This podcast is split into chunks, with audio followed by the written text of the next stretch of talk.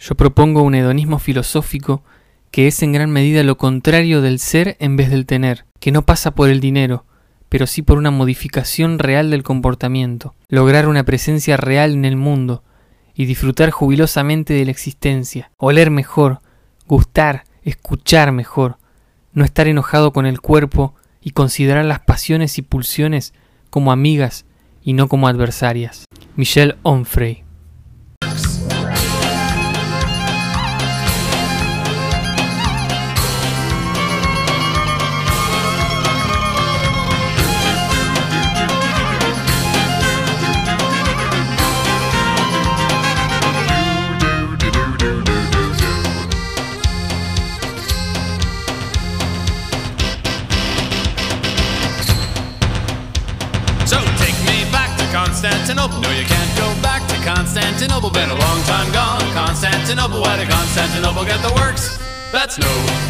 business the Turks. Istanbul.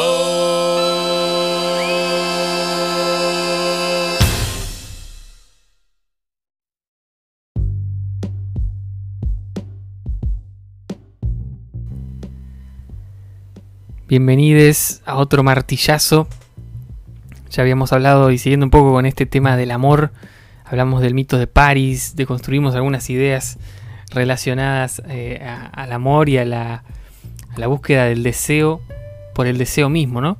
Y siguiendo un poco en esa línea, deconstruyendo un poco eh, a martillazos eh, esta idea del amor, hace poco escuché a un filósofo argentino que habla mucho de, este tema del hedonismo, habla mucho de este tema de la infidelidad y del placer, y me pareció muy copada una frase que tiró en uno de sus eh, de su de radio que se llama Demasiado Humano, que está muy bueno, eh, estoy hablando de Darío Z, y dijo, la vida es eso que nos pasa entre orgasmo y orgasmo y entre duelo y duelo.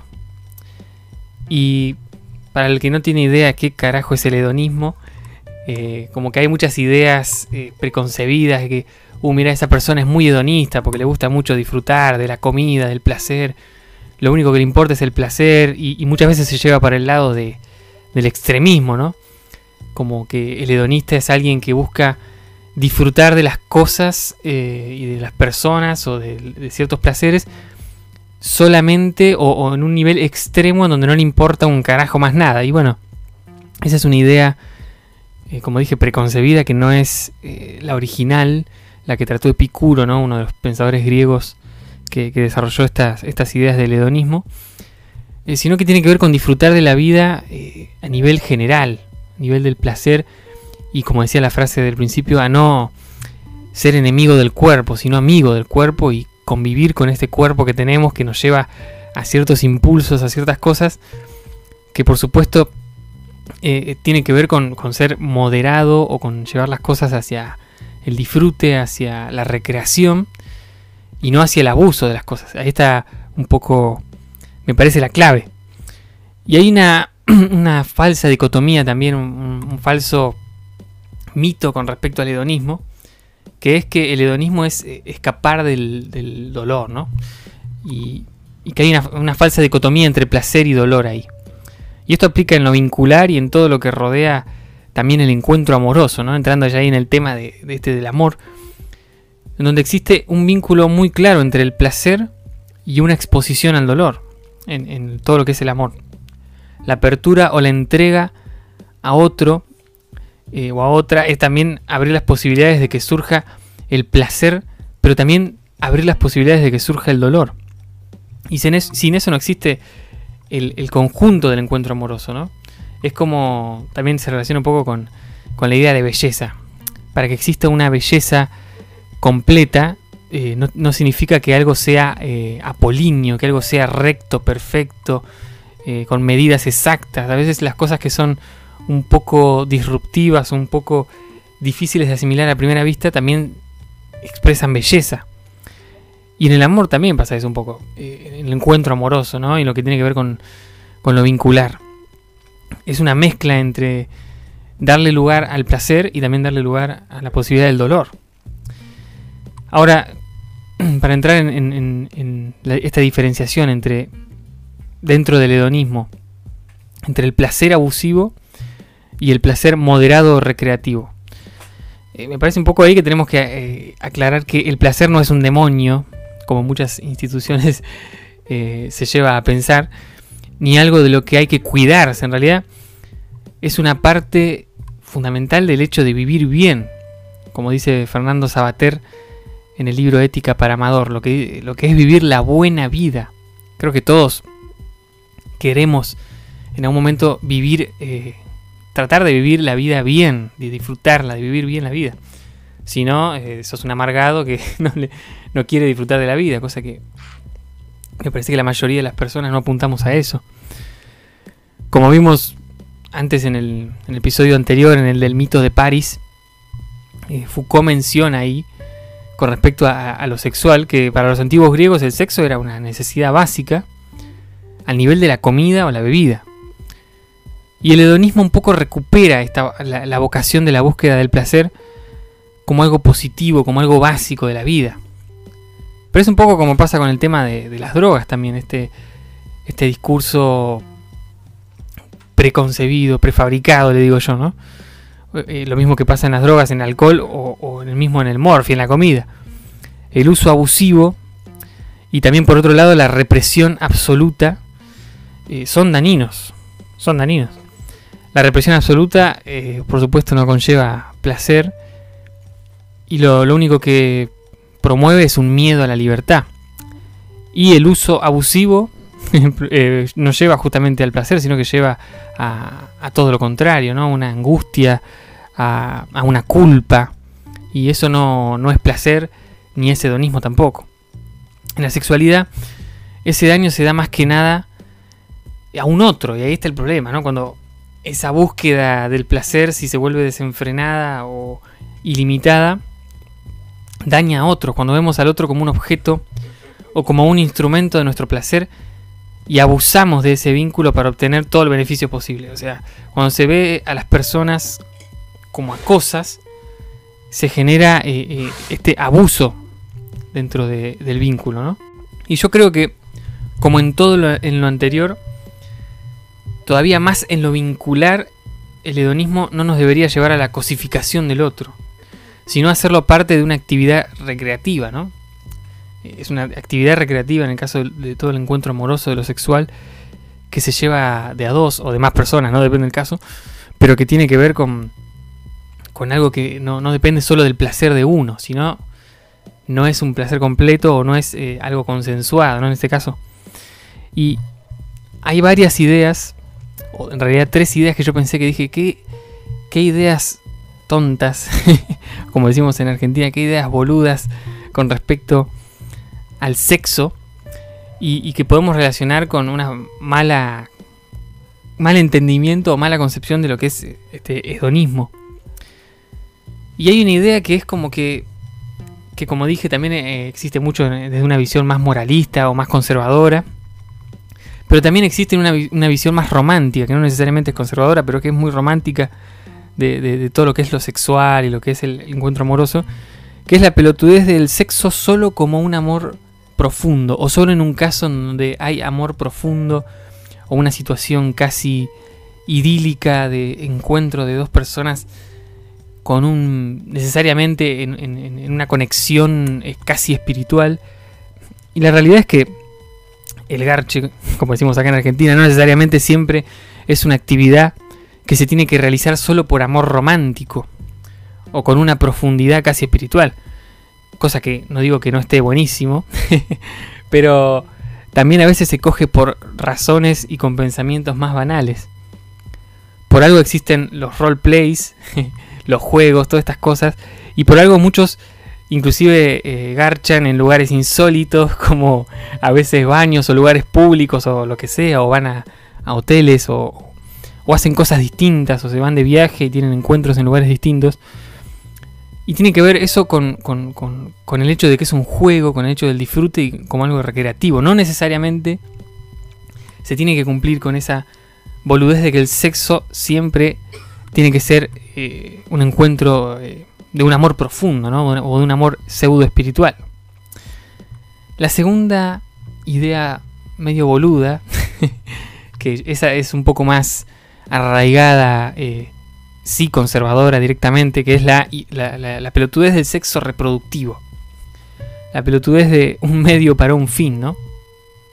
Que lamentablemente lo tuve que escuchar eh, muchas veces, tanto por, por, quienes defienden el status quo, eh, particularmente desde un machismo muy arraigado, ¿no? Este hombrismo pedorro que ve a la mujer como un medio para un fin, que el fin es la familia. Algo muy enseñado en ámbitos religiosos que, como saben, es algo que yo trabajo mucho que me parece nefasto.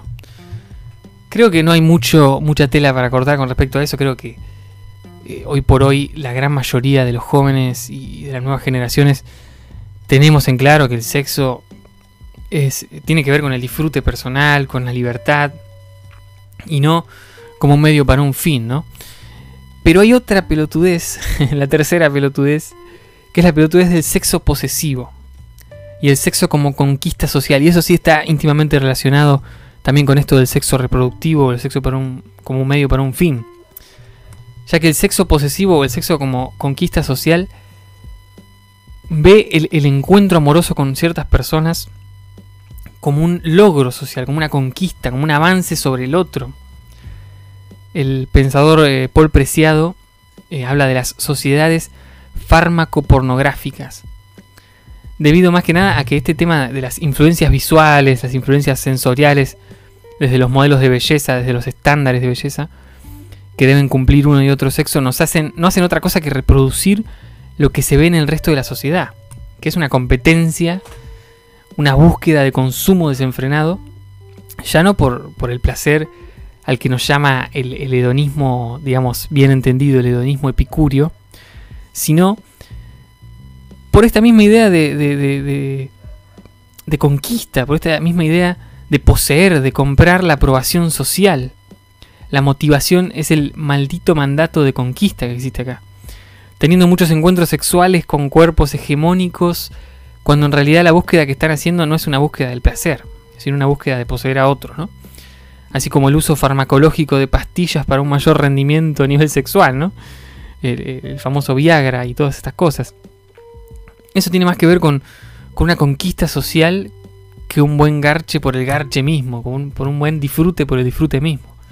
Tiene que ver con, con otras cosas, ¿no? Y acá, para ir eh, un poco llevando la idea al, a, fin de curso, eh, eh, por último entra este tema de la, de la infidelidad, ¿no? También relacionado con esto de la pseudo conquista que se ve mucho en el macho, en, esta idea del, del, macho, del hijo de tigre, que es un mito también pedorro inventado por, por las generaciones anteriores, ¿no? Y, y que ha sido muy dañino. Acá entra este tema de la infidelidad y creo que, por supuesto, vamos a aclarar, para ser infiel hay que estar en una relación con otro alguien, ¿no? hay una relación, una especie de pacto, ¿cómo decirlo? Sí, una relación monogámica. Y el problema está acá en, un común acuerdo, una decisión de dos personas o más que deciden ser exclusivos el uno con el otro por las razones que sea. Cada pareja puede tener distintas razones para hacerlo, o diferentes etapas en donde decide hacerlo. Y también una serie de beneficios vinculares que se desprenden de ser fieles o de esa exclusividad. Y la infidelidad en este caso rompe con esos puentes que existen en el vínculo. Por eso puede ser dañino, porque no es algo que, digamos que se haya pactado o por, lo, que se haya decidido desde los dos lados, ¿no? De una pareja en este caso. Yo no vengo a decir que esto está bien o está mal, o, si no, no estaría haciendo filosofía. Yo vengo acá a plantear que quizá desde un punto de vista, eh, desde el punto de vista del hedonismo, la búsqueda del placer equivale a vivir la buena vida, ¿no? Y, como decía Fernando Sabateri, la infidelidad simplemente daña en estos casos a otra persona, rompe con muchos beneficios vinculares y daña la estructura de confianza en este caso. En este podcast somos eh, de línea hedonista, bien entendida, de línea cínica, otra idea que vamos a hablar más adelante que también está eh, muy bastardeada la idea del cinismo y una concepción pedorra moderna del cinismo que, es negativa, pero hay otras visiones más positivas que tienen que ver con, la verdadera historia del cinismo y que podemos rescatar. Y no solo somos hedonistas y cínicos acá, sino que somos nietzscheanos también. Y creo que, que justamente eso, que el hedonismo viene a traerle a la idea de amor y al placer no un descontrol ni un libertinaje, sino una búsqueda del placer. Y como somos demasiado humanos, como diría Nietzsche, siempre necesitamos del otro para que tenga sentido ese encuentro, para que tenga sentido ese disfrute, para que sea real, para que sea cierto. Por eso yo creo un poco en esto, ¿no? en, en buscar lo lindo de todas las cosas que nos dan placer sin perder de vista que enfrente hay personas, no cosas. Si los tenés, mejor vaciarte de los prejuicios que llevan un poco a la amargura, que llevan a, entrar en esta guerra contra el cuerpo, ¿no? Y mejor que entrar en eso de quizá... Me, mejor que reprimirte y lastimar el alma, quizá es mejor abrirse a, otras posibilidades, ¿no? Que, que poder disfrutar del, placer y verlo con los ojos de, algo recreativo, como hablamos en el lado oscuro, en mi otro podcast, eh, con el tema de la marihuana, con el tema del uso del cannabis y la búsqueda espiritual, el uso del cannabis o como algo recreativo, y cómo el abuso de eso puede llevar a, a, arruinar el disfrute que puede tener eso también. Y lo mismo pasa con el sexo, con el encuentro amoroso, con las relaciones vinculares en general, que, que justamente el hedonismo nos trae esta idea de recuperar el placer desde lugares, eh, realmente desde el lugar del disfrute y no desde el lugar de la conquista social, no desde el lugar de un medio para un fin y no desde, desde este sexo posesivo, ¿no? Esto fue un nuevo martillazo. Mi nombre es Santi Galeota y nos vemos en el próximo eh, martillazo con respecto al tema del amor que ya vamos avanzando. Vamos a traer algunos temas, algunas canciones modernas, qué ideas tienen las canciones, tanto románticas como de reggaetón, como de la poesía, y cómo sacan a la luz eh, conceptos con respecto a, o ideas preconcebidas que se tienen con respecto a esto del amor. Como dije, mi nombre es Santi Galiota y nos vemos en el próximo martillazo. Chau.